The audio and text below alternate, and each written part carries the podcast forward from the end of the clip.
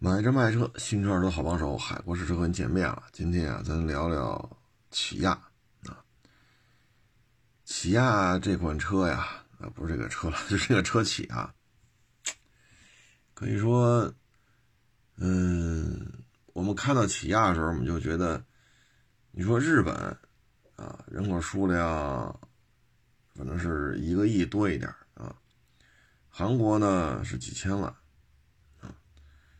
但是你看日本啊，它一大堆主机厂，当然了，三大流派，尼桑、三菱啊，加上法国的雷诺，这是一波；丰田的 Suzuki、马自达、斯巴鲁、大发啊，包括爱信呀，什么这个那个的零零配件供应商啊，这是一波；本田呢自己玩啊，所以你看，日本本土呢应该是三大流派。加起来也不老少，啊，汽车主机厂也不老少。但是你看韩国呢，现在基本上就剩两家了，一个就是破产重组经营、破产重组经营的双龙，啊，呃，这个可以忽略不计了。双龙的存在与否，可能它对任何一个主机厂都没有威胁了。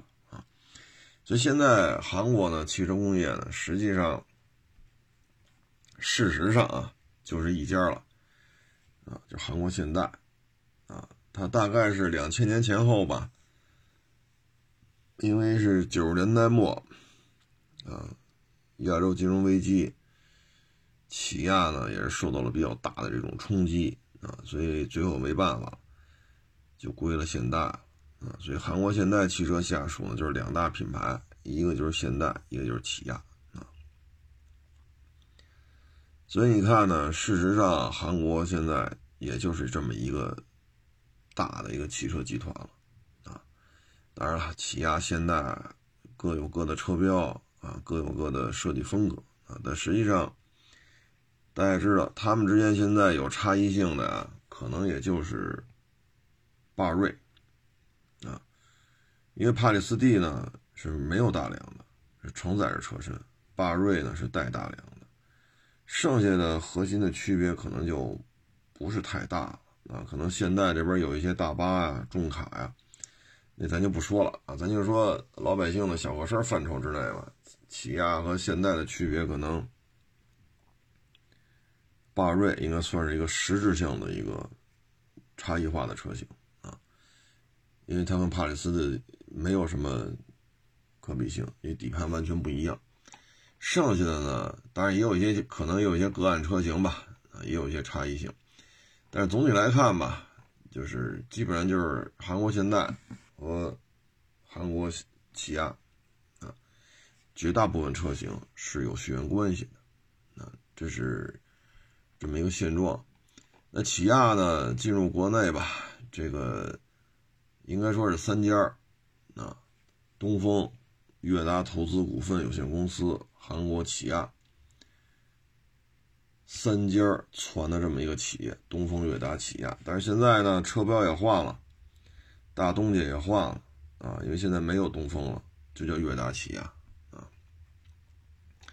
韩国人呢，可能觉得自己的这个话语权吧，就比较强了啊。那东风悦达起亚的第一款车呢？可能很多朋友会说是普瑞达啊，普莱特啊，普瑞达，不管你叫什么吧，可能会觉得是那样。但是那个车呢，出的时候呢叫悦达起亚，千里马是东风悦达起亚的第一款车这个是有这么一个时间差的。当然了，普瑞达啊，这个车呢之前。也在国内生产过，但是种种原因吧，没上没成气候啊，基本就是省内销售，完事儿就完事儿了啊。所以呢，悦达起亚应该说是让这款车发扬光大。那车呢，实际上是马自达、福特合着干的啊。应该说，福特提供的是一些理念，是一些战略，活呢应该是马自达干的。车呢是韩国人生产的，啊，是这么一个由头啊。那到后来吧，千里马往后嘛，什么远见呀，啊，什么那叫什么来着？塞拉图啊，塞拉图、远见，还有老家伙啊，狮跑，这嘁哩喀嚓，这车就多了啊。起亚呢，在国内命名方式啊，也有过一些调整啊。你比如千里马呀，啊，塞拉图啊，福瑞迪呀，啊，这些车的名字呀，基本上还是以中文为主啊。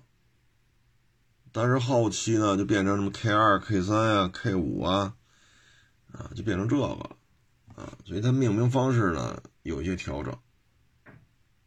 然后现在，现在这车的名这个命名体系吧，又不一样啊，什么智跑啊，那叫什么奥奥跑啊，什么什么乱七八糟的啊，命名方式区别还是挺大啊。嗯，但是总体看吧，就这些年来，起亚汽车的销量啊，真是一年不如一年啊。一年不如一年，这种销售状态的下滑吧，嗯，可以说换了谁也没用啊。因为韩系车企呢，现在对高管的这种呃选择吧，也是做出了很多的努力，但是没有办法啊。起亚呢，最辉煌的时候呢，应该是一四年往后啊。一八年、一九年吧，一九年往前，一四年往后。嗯，因为这个时候呢，一四年的时候，它单月销量突破了六万台，啊，突破了六万台。这个成绩是一四年十二月份实现的，单月销量六万六千七百台，啊，这是一四年。它突破五万台，呢是一二年，啊，如果说以五万台为一个时间节点的话，应该是从一二年的十一月份五万两千一，就是一二年的十一月份五万两千一，一直到它最后一次月销突破五万的是一八年十二月份，一八年十二月份，也就是它的黄金时间节点呢，是从一二年到一八年。大概有这么五六年、六七年，啊，月销过五万呢，基本上年销五六十万，啊，这问题不大，啊，要年销五六十万的话呢，基本上吃喝不愁了，啊，它的峰，它这个峰点呢，就是这种高峰时间呢，是在一五年，啊，一五年到一六年。一五年呢，最高月销量呢达到了八万六千八，这也是一五年十二月份实现的啊。然后呢，一六年呢有几个月都实现了七万多啊，所以一五年、一六年应该是韩国起亚在华经营的高光时刻啊，一五一六啊，到一七年就不行了，一七年就若干个月就是一万多。那月销量就一万多，啊，到了一八年十二月份五万两千五之后就一蹶不振，突破月销三万台都很难了。这就是过去这些年吧，有记录以来它的一个市场的表现，啊，嗯，至于说再往前倒呢，基本上像零几年的时候呢，它月销过两万。都不太多，呃，相当长一部分时间月销就是几千上万，这就是我查到的数据啊，不见得很准确，但大概呢能看出来，就是一二年到一八年是它一个发展比较快的时候，啊，这个这个时间节点大体上是对的，啊，一五年一六年是它的高光时刻，啊，月销过八万，月销过七万。它生产的车型呢，要比咱们之前说的这沃尔沃呀，要多很多。但是呢，沃尔沃的车虽然说少很少啊，连国产的进口也也就那么几款车，折扣还很大，但是呢，折扣来折扣去，沃尔沃的车单价还是比较高的，因为我们看到起亚的车呢，单价低的，确实，这个确实有点忒便宜了啊！你像这个幻驰，六万六千九，七万零九百。福瑞迪八万零八百，十万四千八，这叫易跑吧？这个小型 SUV 六万九千八，K 三十万九千八起，傲跑十万八千八起，啊，你说这些车哪个都不贵，啊，很便宜。这个呢，就是现在对于他来讲呢，我卖不动，啊，但是总体看。这个单价客单价又太低，去年呢，他一共卖了十六万三，啊，咱们昨天说那沃尔沃呢，跟那销量差距不大，沃尔沃十七万多，他卖了十六万多，差不了万把台，但是沃尔沃这个是挣着钱了，起亚这个呢就赔了钱了，啊，当然厂家没说啊，咱没说人赔钱了啊。反正就是挣的钱不一样啊，一个十六万多，一个十七万多，差不了万把台。沃尔沃的客单价要很高，沃尔沃的车型售后服务收费也在这摆着呢。所以呢，在大家产能、产量啊，在这个基数啊，这么一衡量的话，就会发现，韩国人的产能对于起亚来说啊。它是奔着一百万辆去的，就生产线的建设呀，啊，地皮呀，厂房啊，它是奔着年销在华生产一百万去的，啊，但是呢，现在销量只有十六万多，这是产存在这个产能的巨大落差，而沃尔沃呢，在华呢没有建设说一百多万辆的这种生产线，沃尔沃没听说建这么大啊。因为它全球加一块儿，现在还奔着一百万努力呢，啊，所以产能谁在浪费啊？谁的土地成本、厂房的运营管理建设啊，相应的成本，谁投入的更多，谁浪费的更多？那显然是东风悦达起亚啊，现在叫悦达起亚，所以产能的投入放空了这么多。这就是一个亏损的地方，然后十六万多对十七万多，客单价太低，售后服务的盈利水平也低，啊，所以这就是为什么韩国人其实喊出来十万元以下的车我们不生产了，他其实喊出这个口号，其实也是被逼无奈，我怎么着都是卖不动，那我何必再倒腾这些小车呢？我把产品进行一个置换，我从廉价车。我哪怕就是十万以下的车，我再停了，我都成交价从十万以下变成十万到十五万，我客单价好歹提高一点，是不是？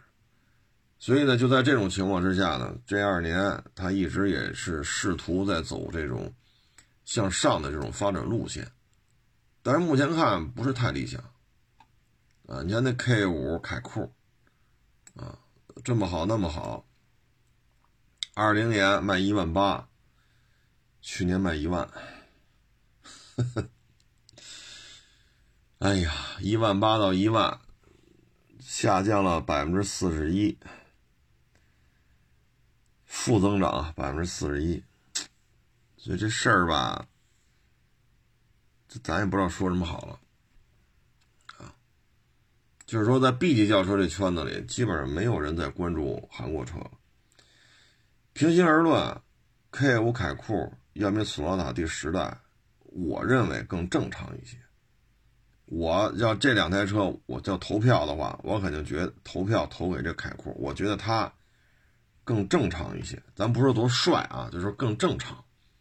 那索纳塔十代就是不正常啊，咱不是说啊这个好看不好看呀，神采奕奕呀，这个那个美学大奖，咱不说那个了。就说正常与不正常，索纳塔时代绝对是不正常，K5 凯酷是一个正常的，就这样又怎样？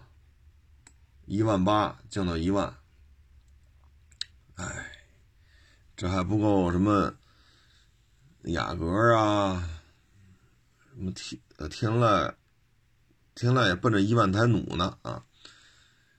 也就是说，辛辛苦苦干一年，跟天籁卖一个月的差距差不多啊。所以你说这事儿尴尬不尴尬？K 五凯酷呢，这车呢，你看也不老小啊，轴距也挺老长，尺寸也挺老大。它的轴距呢是两米九，车身长度呢四米九八。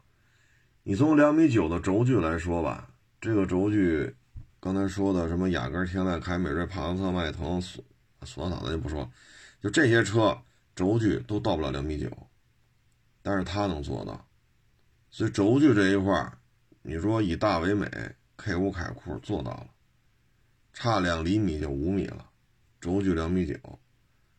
就这大体格子，这相当可以了，啊，然后呢，起步呢就是 1.5T 加双离合，但是起步价是多少呢？十六万一千八，啊，这个价位呢，你看多连杆独立后悬挂，啊，电子手刹，六气囊，啊，按理说基础配置够了，倒影，定速巡航。后雷达、自动启停、自动驻车、天窗，你从这个角度来讲，它的性价比跟迈锐宝去 PK 去，你说说不好谁高谁低了啊？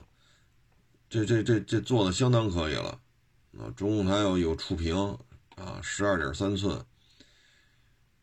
所以这整体看这车做的可以啊，但是呢，这车的问题在于什么呢？就是这个价位，啊，你说有天窗、后排出风口、倒影、后雷达、巡航、六气囊，是吧？Auto Hold 电子手刹，十四十二点三的中控台触屏，前后排扶手，没毛病，啊，做的没毛病，还是仿皮的椅子，但是呢，十六万一千八这事儿，它就有问题了。因为什么呢？实际上，它这价格十六万一千八，这价格就定的，就跟日系的差距啊不太大了。所以这个，这就是一牵扯品牌的问题了。你说从配置来讲呢，不低了，啊，真不低了。呃，但是你说这价格吧，一搅在一块儿就不好办啊。尺寸吧也不老小。啊，你说你非挑点毛病，那可能就是噪音控制啊、底盘质感呀、啊，这种跑山去的这个丝丝入扣的这种贴地飞行的感觉呀。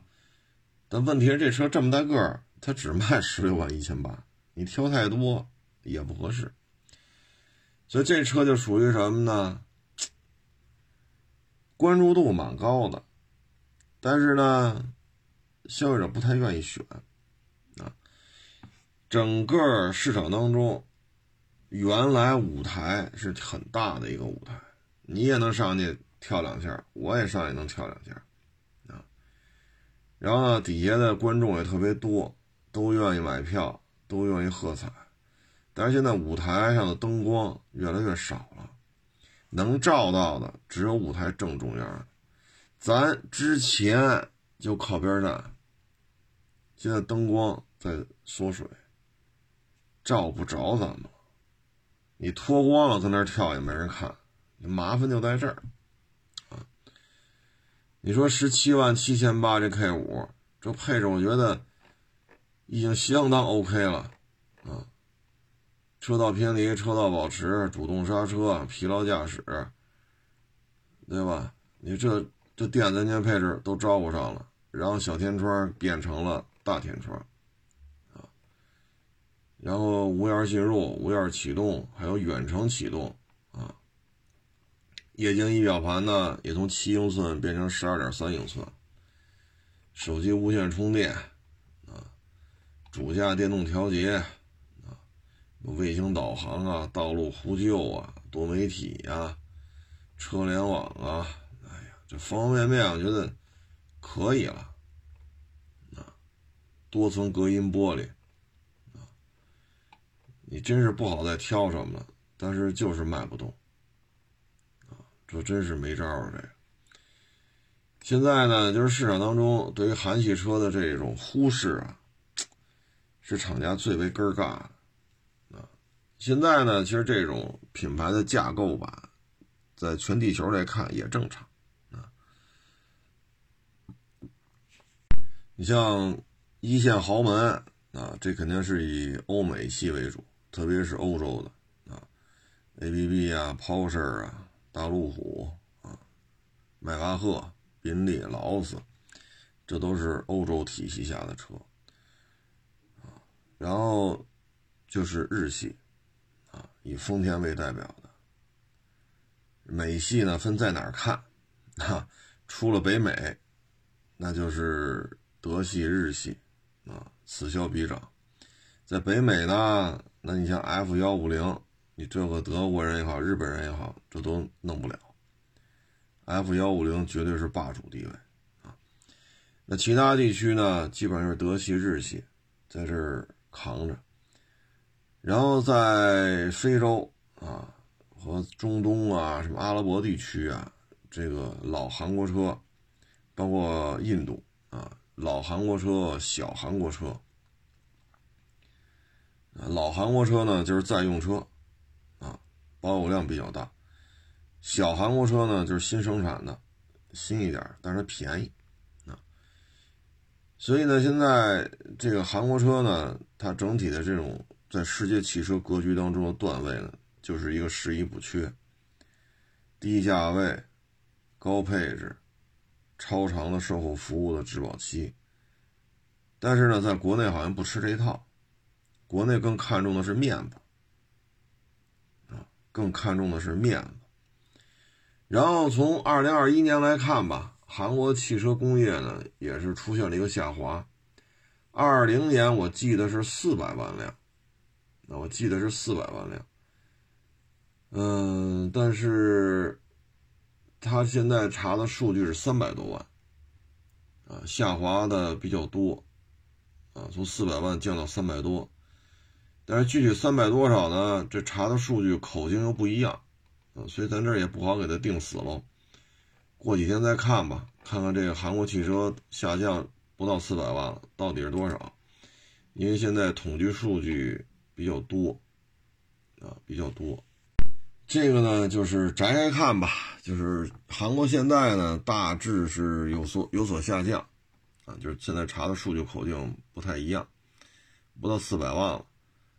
不到四百万，起亚这一块呢略有增加，啊，略有增加。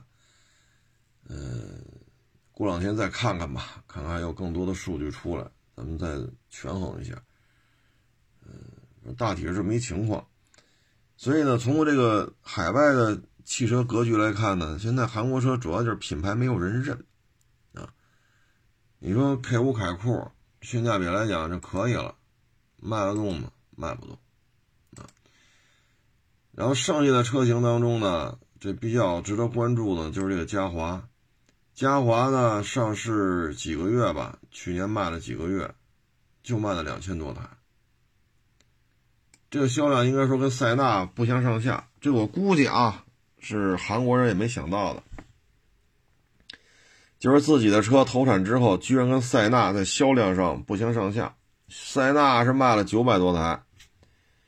嘉华是卖了五六百台，啊，平均每个月就是五百多、六百多，所以从销量来看呢，最起码这一个月塞纳卖九百多台，跟韩国车没有拉开差距，啊，当然了，这个丰田也是作，你就卖就完了呗，非加价，七万、八万、七万五的，非跟这折腾，然后现在自己个儿往下掉，很多四 S 店已经降到三万多了。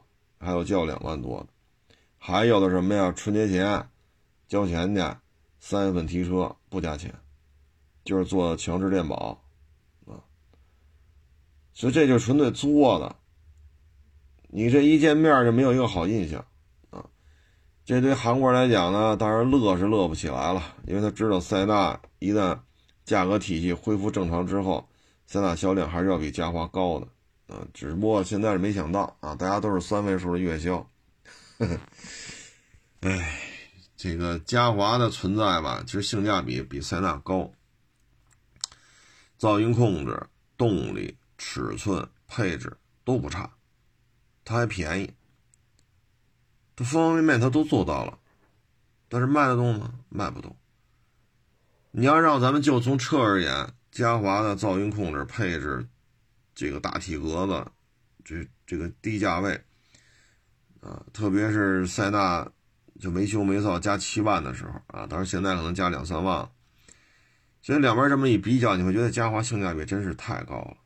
要纯粹说咱就居家过日子，咱不去搞什么商务接待，比如说二孩、三孩，那嘉华没问题啊。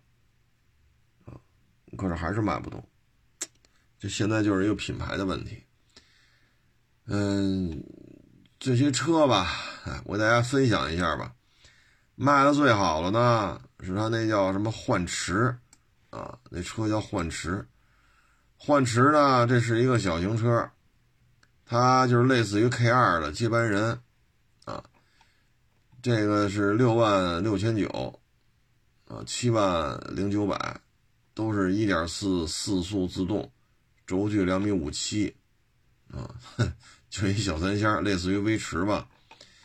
然后六万六千九俩气囊，七万零七万零九百，呃，也是俩气囊，但是多了倒车影像。啊，就这价格啊，还有天窗呢，六万六千九就有天窗了，做的可以吧？啊，我觉得这这这这卖的性价比相当高了，卖多少了？卖了三万八，就这么便宜卖三万八。这是一增正增长，从三万六提升到三万八，所以你要是说耗油量高点低点的不在乎，还高也不就七个多八个油吗？便宜啊，六万来块钱，自动挡，合资品牌，还带天窗，你要什么自行车？是吧？两米五七，啊，它油耗确实比威驰。呃，广丰叫什么来着？智炫、智享啊，对，智享。广汽那个叫智享，一汽叫威驰，它比这油耗得高个一升多，但是它便宜啊，车价便宜一万多，是不是？所以，哎，但是这车不挣钱呀，卖三万八，从三万六提升到三万八，挣钱吗？是不是？哎呀，所以这事儿吧，确实有点根儿干。然后这第二名呢就是智跑，你看它这些车吧，我觉得就特特有意思。你看都是 SUV 啊，智跑这个车呢不贵，十三万九千八起，轴距多少呢？两米六四。但是呢，两米六四的智跑，它有两米六三的 K 叉三傲跑，它还有两米六七的 K 叉五。你看这轴距啊，六三是奥跑，六四智跑，六七是 K 叉五啊。所以咱这个车这个轴距是不是弄的？尤其是 K 叉三奥跑和智跑，一个两米六三，一个两米六四，你说这干嘛呢？这 这个价格吧，那个两米六三的 K 三叉 K 叉三奥跑的十万八千八。智跑的两米六四，十三万九千八，所以有时候咱就觉得这韩国车这个车型有点乱啊。五款 SUV 啊，五款 SUV，一跑呢是六万九千八，上面一 K 叉五，再往上还一个基本上就算停产的 K 叉七啊。刨去 K 叉七的话，它还有四款 SUV，但是轴距呢？三款都是六三、六四、六七，一款两米五七，卖六万来块钱，啊，叫翼跑。所以这个车吧，这个，哎，弄得那么乱，它就相当于什么呢？上一代的车型它不停，接着卖，新一代车型拿过来还卖，那这轴距自然会扩张嘛。这扩张嘛，扩张之后的轴距，小一级别的新车型和大一级别的老车型，这轴距就搅和在一块儿啊。那这车呢卖了三万一，啊，智跑，这是起亚销量第二的车，不老少吧？三万一，好嘛？他去他前年卖了六万八，啊，智跑去年卖了三万一，销量暴跌百分之五十三。你说这上哪说理去？这，唉，然后再往下呢，就是 K 叉三二跑，这 K 叉三二跑和这个智跑轴距就差一厘米，但是便宜啊，啊，二跑这车呢，反正我我记得我有些年头了开这车，好些年前我就开过，那这车还在这卖呢，啊，还在这卖呢。但是那会儿呢，这车特别的贵，啊，这那车特别的贵，我记得十好几万嘛。我们当时开，我们说弄一个带后排空调出风口的，但是一算这价钱，办完了之后就特别贵了，啊，这价位就特别高，所以当时也是跟着帮着朋友去挑车嘛。后来我们说这车，这要带后排出风口要这么贵的话，不太值了。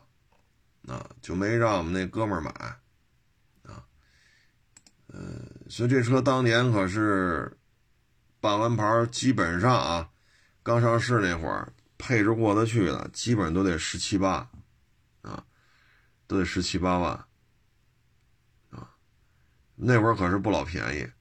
早先我记得是一点六打天下，后来一点六 T 打天下，啊，一点六最早一批的时候好像还凑合吧。应该是十五六万，啊，应该是十五六万能包牌后来就十七八万能包牌啊，那早期的时候轴距比这短点后来呢轴距越来越长。我当时还写过一点六和一点六 T 二跑的试驾稿件嘛，所以对这还有点印象。只不过也是帮人帮人忙写的啊，受人之托帮人忙写的。嗯，反正这车现在就没什么关注度了，啊，这车现在就是便宜，啊，十万块钱起步，价格真是越做越低，啊，这对于企业来讲呢，也不是什么好事，啊，嗯，反正这说什么好呢？第一，车型混乱。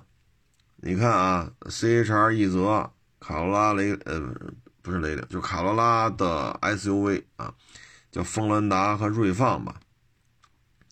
这些车明显就小一块儿，RAV4 和威兰达呢就明显比它大一块儿。那你要看汉兰达、皇冠陆放呢，就更大一块儿。所以从外观上，你不会把它搞混了呢，啊，然后它也不会弄出这么多车来。但是咱们这个呢，确实是搞不清楚，就轴距差一厘米是怎么回事啊？确确实是有点乱啊，确实是有点乱。嗯，这个价位啊，弄得不是太好啊，包括这个这个这些动力系统啊，一点五的、一点四的啊、二点零的、一点六 T 的啊，嗯。动力系统也也较为复杂，啊，有 CVT 的，有双离合的，有六速自动的，有六速手自一体的，啊，还有手动挡的。就是作为咱们这个企业来讲呢，咱这车型啊本身就卖不动，咱的发动机又搞出这么多种来，啊，一点五、一点六、一点六 T、二点零自吸、一点四，啊，六速手动、六速自动、六速手自一体、CVT 还有双离合。就咱本身产品销量很低，咱为什么动力系统搞得这么复杂？啊，这也是我没想到的。啊，你像这里边玩的比较好的，咱看缤智、CRV、皓影，啊，然后再看这冠道 URV，这这这冠道 URV 卖的差点啊。咱就说这个缤智，人家动力系统要早先呢，一点五、一点八。然后一点五、一点五 T，啊，动力系统相对比较简单。然后这个 CRV 皓影，啊，往前倒啊，那会儿没皓影，就只有 CRV 了，人就是2.0、2.4，然后是 1.5T，然后再上个2.0加混动，啊，动力系统呢换代之后现在就俩，1.5T 加2.0混动。到了冠道 URV 呢，就一点五 T、二点零 T 1.5T、呢缤智 XRV 也会用，啊，CRV 皓影也可以用，冠道 URV 也在用，所以本田的动力系统呢相对的简化一点。咱再看丰田，丰田卖的也不错，你看 CH CHR 一泽、卡罗拉那俩 SUV 都是2.0，啊，RAV4 和这个威兰威兰达是2.0、2.5。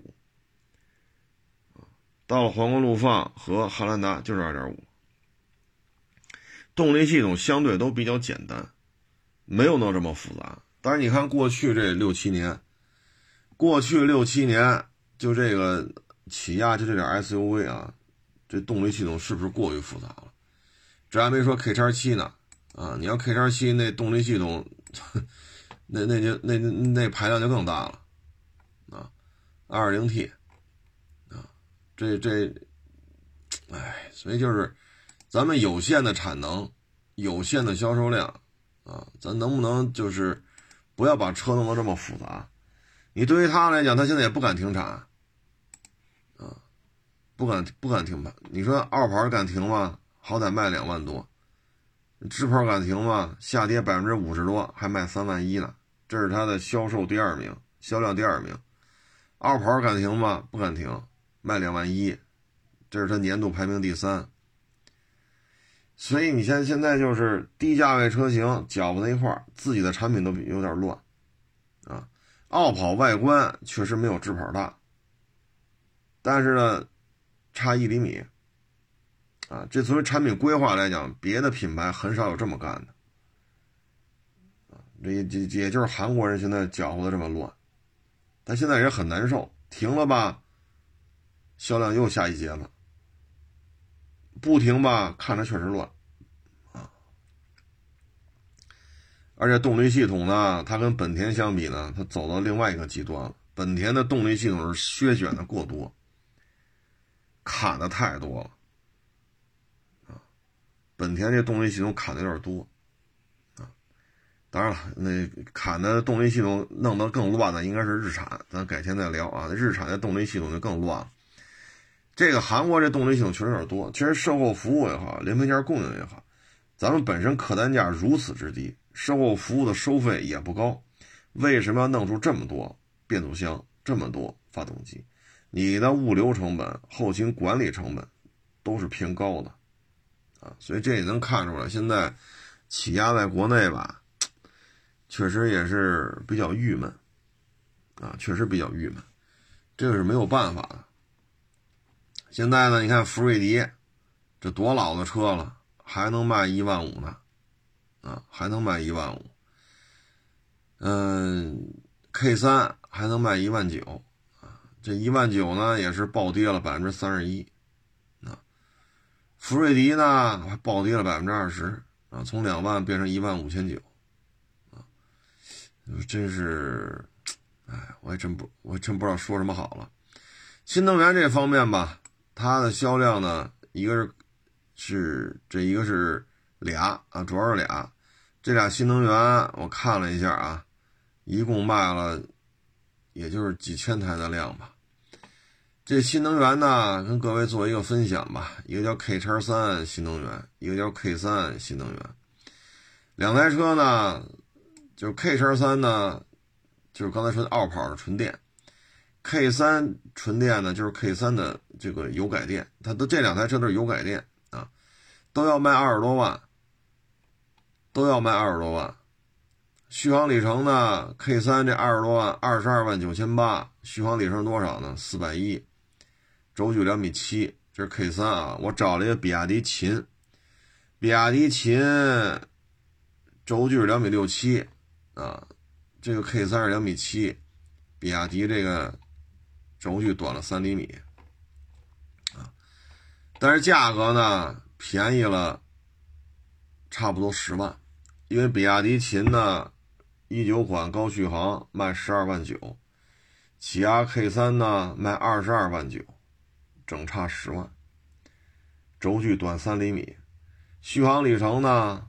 起亚这个 K 三四百一，比亚迪秦呢是四百二，啊，等于续航里程也差不多，轴距差不多，续航里程也差不多，都是三厢车，但是价格差十万，那为什么要买呢？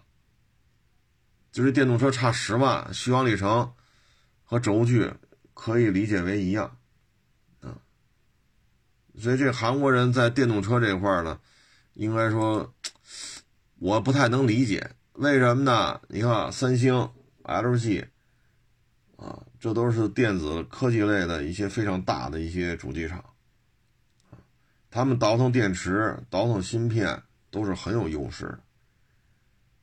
在这方面，他们应该说跟比亚迪在某些领域，比亚迪还得向他们学习。但是你看，做这电动车，这咱确实，这确实咱是理解不了啊。比亚迪秦最贵的版本也就到十六七万，我选的是最便宜的十二万九千九，它这个也有贵的，这个 K 三也有贵的，我就没选，咱都选最便宜的，啊，咱都选最便宜的，哎，所以你说性价比在哪里？然后那 K 叉三不有纯电的吗？是二十三万九千八，我选了一个比亚迪元，十万五千八。这差多少呢？差十好几万了。续航里程呢？比亚迪三零五，起亚 K 叉三三百，这个车价差十好几个，啊，所以你说在这个纯电动这方面吧，嗯，就咱们这个，就咱们这个，哎，这 韩国人这一块吧。反正也是差点意思，啊，确实是差点意思。哎，对于他们来讲，可能也没有什么好办法，啊，也没有什么好办法。嗯，就随他们吧。这东西，这东西咱也没法说，啊，因为韩国人这个国土面积在这儿呢，然后他的现状吧，跟日本相似。你说搞电。搞纯电的话呢，它需要大量的，要么就是煤电，要么就是水电，要么就是风电，啊，风电呢，这对韩国来讲呢，占比几乎就可以忽略不计了。水电这一块呢，占比也很低，所以对于韩国来讲呢，它的电能主要还是火电，要么就是核电。啊核电这一块呢，咱没研究，不太清楚韩国这核电站是什么状态。那就靠火电的话呢，你依照韩国现在自然资源来讲，其实对于像他们这种小国家呀，就烧烧油就行了，啊，烧油就行了。但是大势所趋，它又必须得搞这个纯电。搞纯电呢，作为电池来讲，你像 LG、三星，你说搞手机的。这个电池是没问题的，啊，因为它对于这种贵金属、稀有材料的消耗没有那么大，啊，但是现在呢，一搞汽车，这个对于贵金属、稀有金属的这种需求的量特别大，他要是一年卖个几百万台，他的这种外购，啊，这个成本也在这摆着呢。所以，对于韩国来讲呢，搞这个也是被逼无奈。他有点跟日本人有点像。今年呢，二零二二年呢，对于韩国来讲，纯电车是必须要拉起来。纯电再拉不起来，这个企业在国内啊，这就可有可无了。你现在呢，德国人在较劲，像 ID 三四五六啊，南北大众同时上。大众现在已经开始发力了，日本人呢是有点儿，哎呀，就是被逼无奈搞的。原来一直想搞轻动力啊，混动打底儿，轻动力做这种塔尖儿，但是在北美、欧洲、中国三大汽车消费市场这种无情的这种现实面前，日本人被逼无奈搞电动。所以这对于韩国来讲呢，它是有机会的。但是你现在看它这车。哎，这就没法看了，啊！你像这个比亚迪，咱就别说这元了，咱就说这个比亚迪宋 Plus，比亚迪宋 Plus 呢，咱就选个纯电的，十六万九千八。这车比奥跑大太多了，K 叉三纯电四米二九，比亚迪宋四米七，四米二九四米七差多少啊？这差了四十一厘米，这车身长度啊，比亚迪比它大多了。然后这车卖多少钱呢？十六万九千八，宋 Plus 纯电 EV 尊贵型。K 叉三呢，二十三万九千八，等于呢还是贵了七万。这车身长度我差老鼻子了啊！K 叉三这个纯电两米五九，宋 Plus 两米七六，车身长度差四十公分。轴距差一大截子，价格呢？比亚迪还比它便宜七万，啊，所以这里边续航里程差距就更大了。K 叉三跑三百，宋 Plus 跑五百零五，续航里程差二百零五公里。所以这么一比，车身长度长长四十公分，价格便宜七万，续航里程大二百，这起亚这纯电车要卖得动。那都那都新鲜了，那都。所以二零二二年吧，他要想做，像 K 五凯酷没戏了。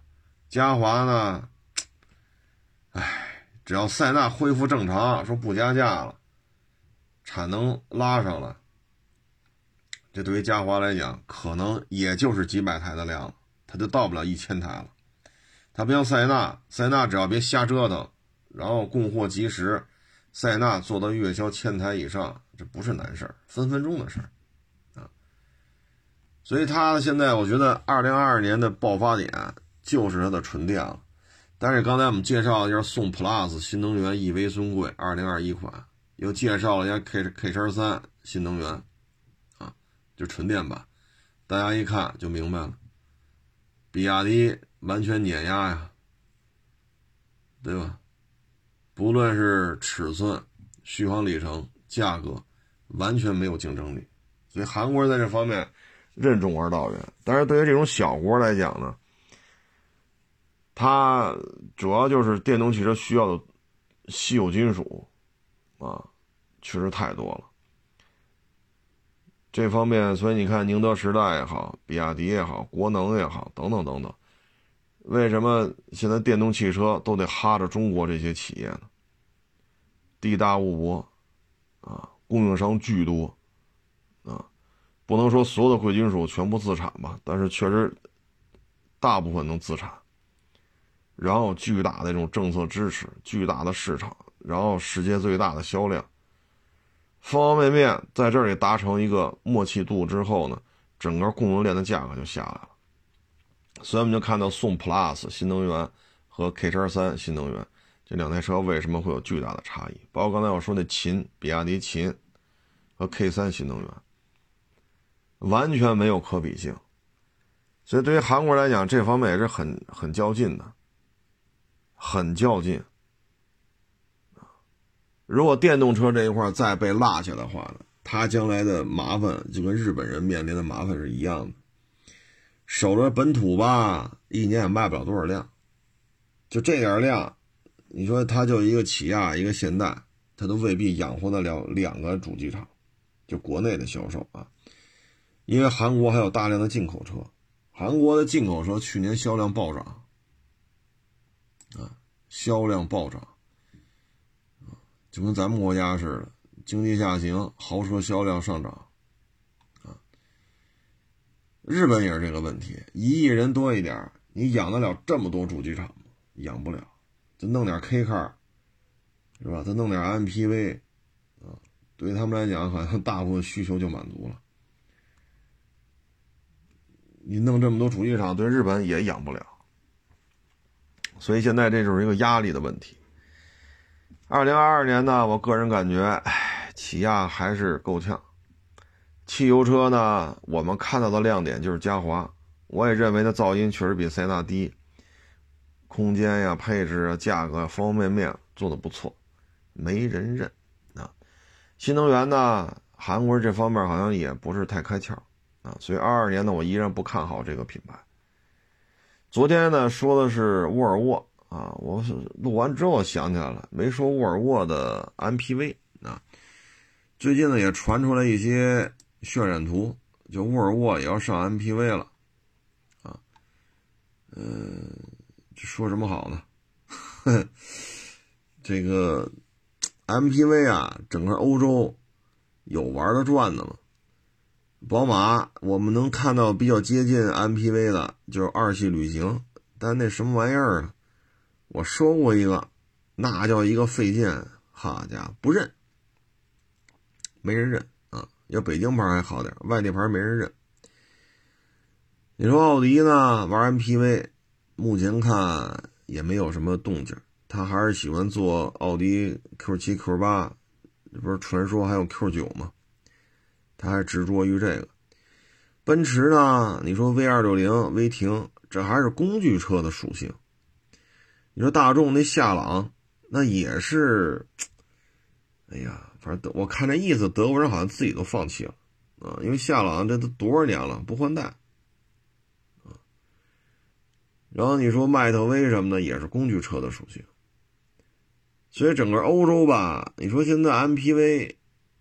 就咱们心目中认为的那种 MPV，像奥德赛呀、GL 八呀、塞纳呀，你说路虎没有，保时捷就更没有，啊，劳斯和宾利咱就不惦记了啊。现在看呢，可能沃尔沃搞这个吧，咱就说不好谁帮谁了。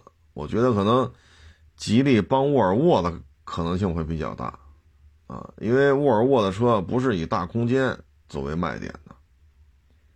你像叉 C 九零那第二排，啊，也不是说特别伟岸的那种感觉。但 MPV 呢，一定要偷尺寸，相同的三维尺寸，谁的座舱感觉大，这一点是重要的。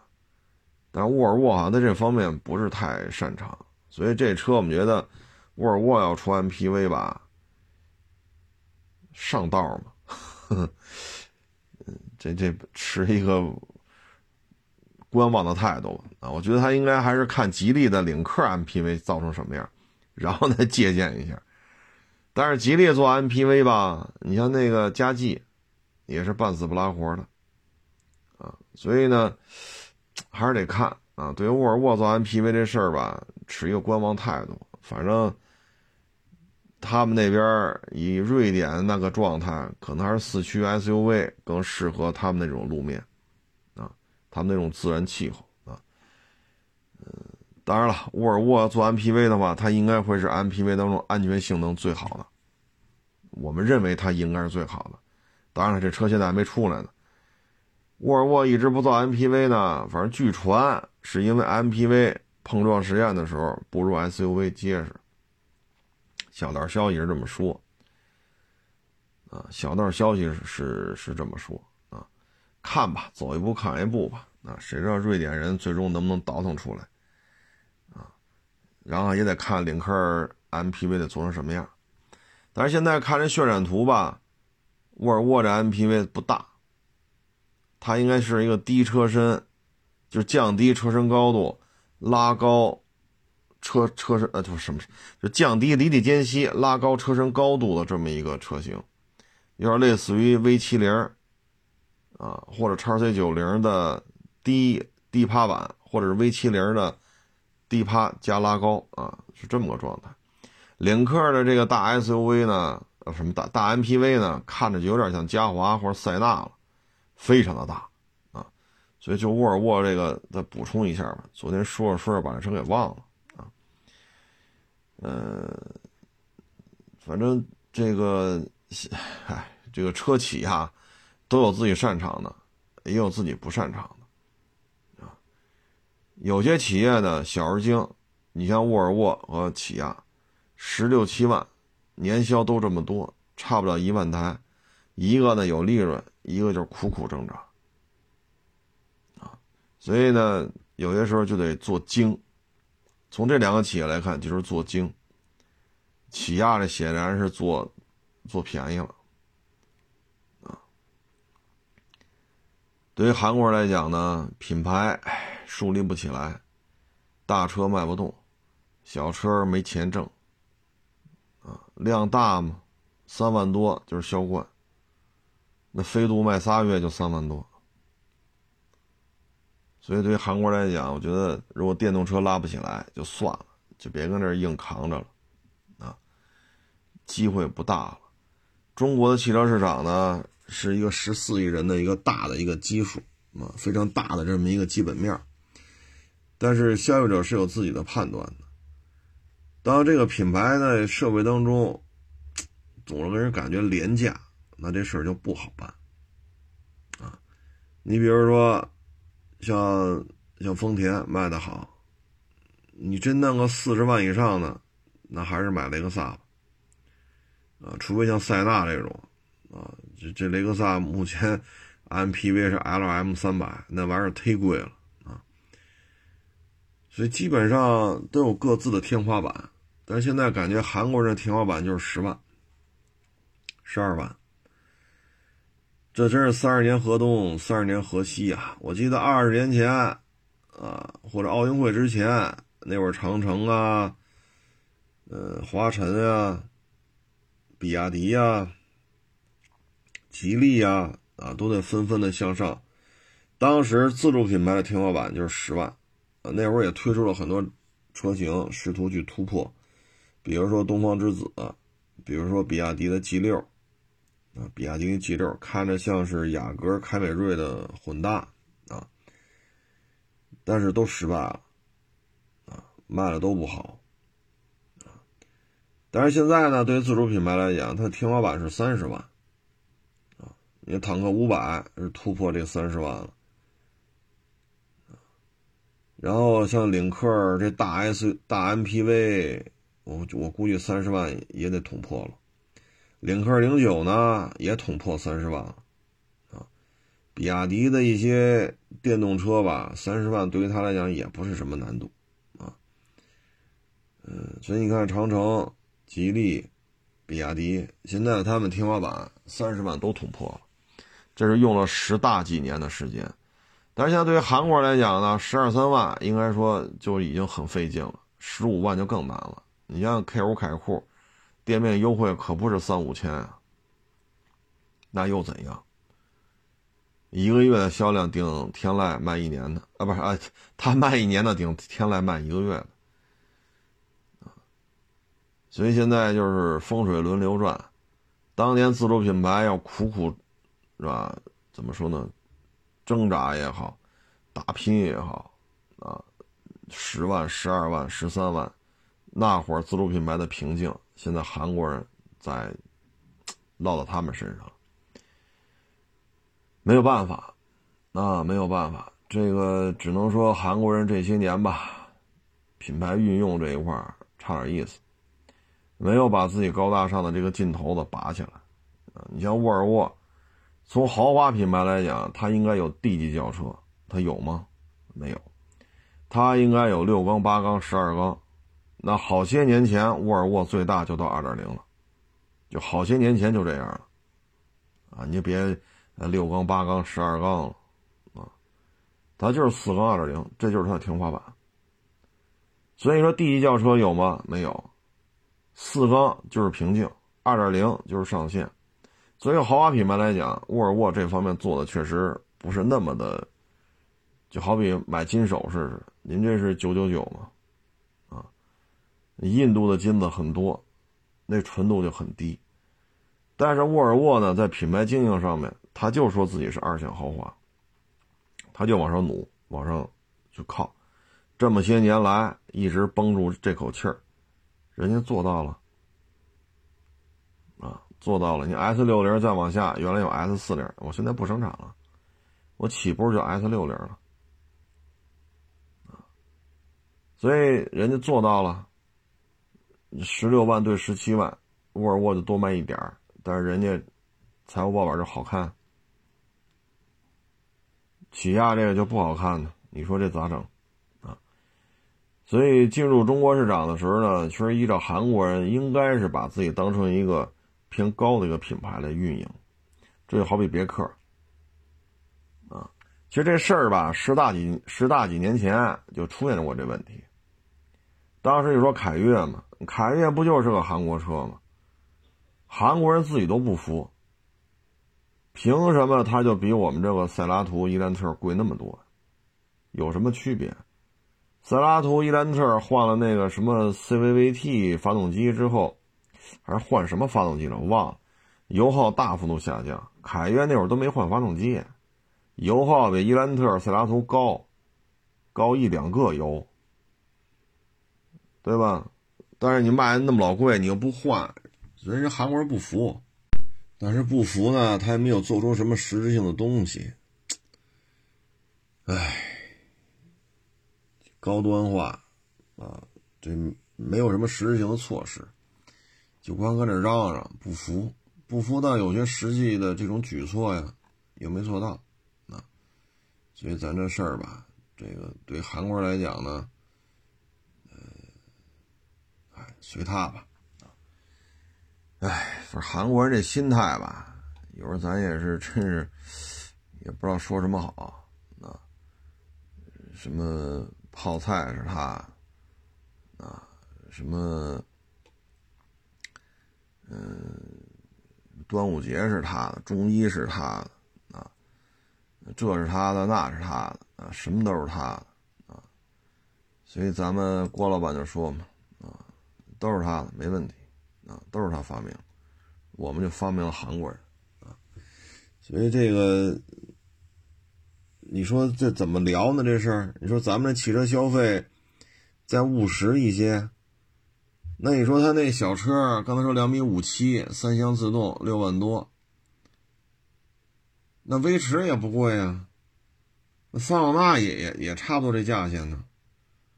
那如果价钱差不多的情况下，我为什么不买德国车，不买日本车，非得买一韩国车呢？